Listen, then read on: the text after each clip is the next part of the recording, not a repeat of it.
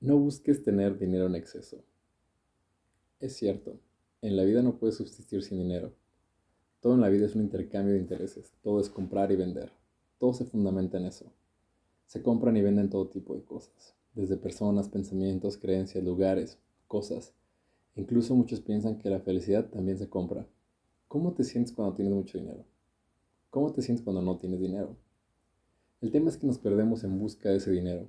Incluso existen personas que solo viven para y por el dinero, con pensamientos como el de a la vida solo se viene a trabajar. Y así viven para trabajar toda su vida, se mueren y ni siquiera se dieron cuenta de que estaban viviendo. Otros dicen, a mí el dinero no me importa. Y se vuelven indigentes, obvio. También necesitan dinero y creo que ese dinero es aún más caro. O reciben el dinero de algún lado. Familia, amantes, herencias, robos, etc. También existimos a los que nos encanta el dinero.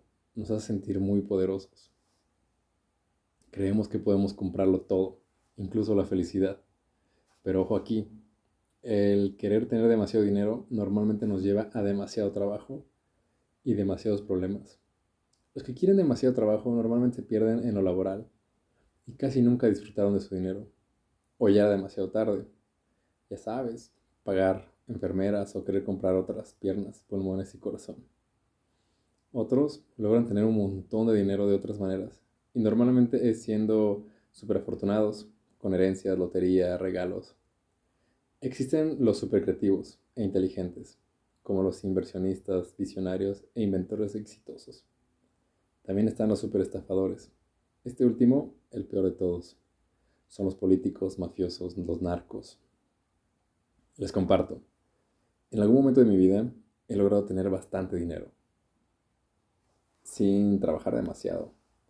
Tenía tres empresas, un puesto directivo en gobierno y patrocinadores. O sea, tampoco ha sido tanto, pero si me comparo con una persona de zonas marginadas en África, he sido millonario. Si me comparo con un empresario de Manhattan, siempre he sido pobre. Al inicio, sí trabajaba mucho todo el tiempo. Después, Logré tener directivos, lo que me dio tiempo y dinero para, por ejemplo, poder ir al cine VIP un lunes al mediodía sin preocuparme por la cuenta, el tiempo, las rentas, la comida, el coche, los pagos em, antes de la pandemia. El tema es que cuando se tiene bastante dinero es muy fácil perderse. Si no se tienen objetivos claros y una conciencia plena de uno mismo, es muy fácil volarse dentro de una burbuja infinita banal uno pierde la dimensión y el gusto por las cosas sencillas y bellas. Y si te quedas atrapado en el alcohol, drogas, comida, fiesta, cosas mundanas, si te estancas con personas puteriles, guanabís o interesadas, es muy probable que nunca salgas de ahí y pierdas todo. Te pierdes a ti mismo, a tu familia y pierdes la noción de la vida sencilla y natural. Te conviertes en una mosca que se encontró un tazón de chantilly y se ahogó dentro de su propia fortuna. En el punto 10 hablaremos más a fondo de este tema. Ten suficiente dinero ganado honestamente por ti mismo. No tengas mucho dinero de más si no quieres terminar como la mosca del tazón.